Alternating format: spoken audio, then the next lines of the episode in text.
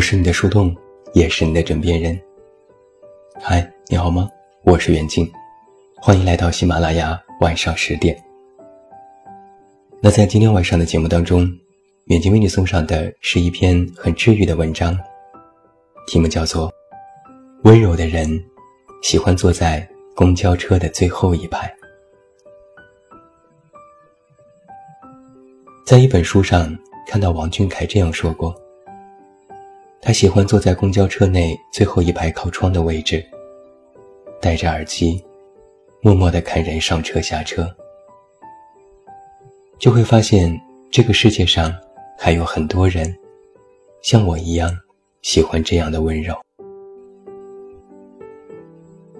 我就很喜欢在固定的时间，坐在公交车的最后一排，看着窗外的风景和行人。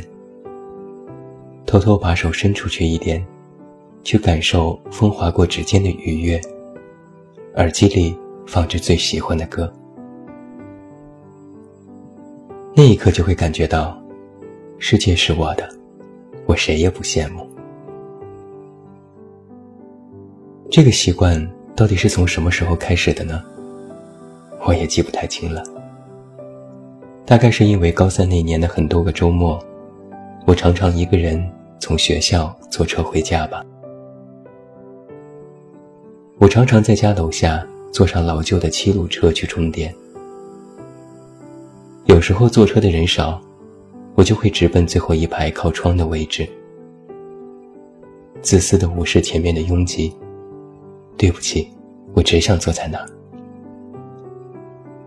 我喜欢一块钱全程转，喜欢一个人看过往的人。尽管匆匆一面，更让我感到欣慰的是，在我的终点站回家里的路上，有一架天桥，我可以下车从这头走上去，呼吸一下上面新鲜的空气。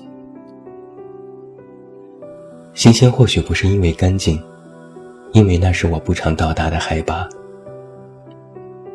然后再从另一头走下去到下一站。等下一辆公交车，我避免别人看到我这个行为，怕被认为是一个神经病，但也自以为是的觉得，那应该是一点点浪漫。有时天空下起雨，窗外的雨水弯弯的流淌着，窗内结了一层薄薄的雾，路上的行人行色匆匆，又若隐若现。那就是我更喜欢的氛围了。有时坐在这样的公交车上，满身的疲倦，但是内心安静，就希望车子一直开，一直开，没有终点。后来，我去到陌生的城市，也在不知不觉中延续着这个习惯。夜晚的时候，坐上一辆车，霓虹闪烁，路灯像是一只只微笑的蜻蜓，从我眼前飞过，穿过大街小巷，好像与这座城市的距离也拉近了许多。但这些以前觉得美好的东西，突然变得让我害怕。万家灯火，没有一处属于你。没有一盏灯是为你亮的。上车下车结伴同行的人群，要么是恋人，要么是亲人，要么是朋友。而在这座陌生的城市里，我像一个孤独的爱丽丝。有时一个人静静的坐着，独自矫情，独自惆怅。打开窗户。同样是从第一站坐到最后一站，像是坐在一条飞行在城市上空鲸鱼的肚子里，耳边只有海水的声音。那时我特别喜欢一句话：“热闹是他们的，我什么都没有。”有段时间，我格外迷恋喜马拉雅里。一个叫写信告诉我的节目，在车上，把秦昊写给张小厚的那封信，前前后后听了不下十多遍。还有陈丽写给春夏的，李诞写给蒋方舟的。有时候我会想，自己是喜欢这些人呢，还是喜欢他们写信本身呢？我也说不清楚。又或许，我只是羡慕他们，还有人可以相互写信，用纸笔。表达心意，而我连个想去的终点站都没有，因为我还不知道生活到底要对我这个二十多岁的人做些什么。一年后，我遇到了当时的对象，我们都租住在离公司很远的地方，我们要坐同一班公交一个小时。不过是完全相反的两个地点。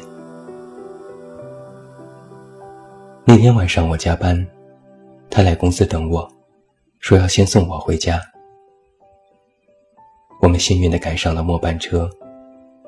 踏上车门之后，不约而同的走向了最后一排。坐下来不一会儿，我就开始犯困。他好像感觉到了我的倦意。轻轻地说：“睡一会儿吧，到家了我叫你。”我就这样把头轻轻地靠在他的肩上，沉沉地睡了一路。以前我喜欢异地恋，抱着手机甜言蜜语，可那一刻，我在梦里都知道，很想努力的和他在一起，相互依偎，柴米油盐。不过后来我才意识到，很多事情上都可以努力，但人和人之间不行。能够走到最后的，其实一开始就是同路人。方向相反的两个人，注定是渐行渐远。我们分手后，同一座城市，我再也没有坐过那辆车。也再也没有遇到过那个人。书上曾经这样说过：人不能错过两样东西，最后一班回家的车和那个深爱你的人。可他却没有说，如果不小心错过了，该怎么办才好。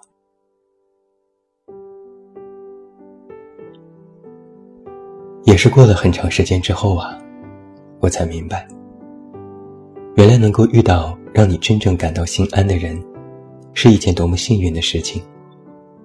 遇到了，就一定好好珍惜，因为在我们短暂的一生当中，并不是每一段路，都会有人陪你安心的走下去。我曾经看过日本有一个关于一个人的车站的故事。感动了很久。在北海道旅客铁路石北本线上，有一个叫做上白弄的车站。三年前，由于乘客太少，亏损严重，北海道计划关闭这个车站。但后来发现，还有一名高中女生，需要每天乘坐这趟列车上下学。于是他们决定。专门为这个女孩子保留下这个车站，但不设卖票设施，也没有站长。直到二零一六年三月，这个女孩毕业，上白龙车站才正式关闭，结束了多年亏损的局面。当天，日本电视台直播了小站的关闭仪式，不少民众都自发前来进行最后的告别。这是一个特别温暖的故事啊！每次想起来，都觉得能够被这个世界温柔以待的人，特别的幸运。可是转念一想，又有一点难过。在这个小小的站台上，只有一个人默默等车的那些年，女孩该是怎样的孤单呢？其实。能够一个人坦然度过漫长岁月的人，大抵都有自己的一个小小世界，或者说，会给自己找一个小小的世界。那个世界可能不够大，可能就是公交车最后一排那么小的角落，却足够充盈。待在里面，会有满满的安全感。哪怕是难过到想哭的时候。也可以安心的偷偷落泪。前面的人在专心开车，留给我一个善意的背影。车窗外的人也看不清我的表情。形形色色的风景从我眼前掠过，没人在意我们在哭。很多人以为，难过的人需要的是安慰。其实，那个时候。恰恰需要的是不在意。当然，喜欢坐公交车最后一排，也会遇见一些美好的故事。有一次，我和往常一样坐在最后排的位置。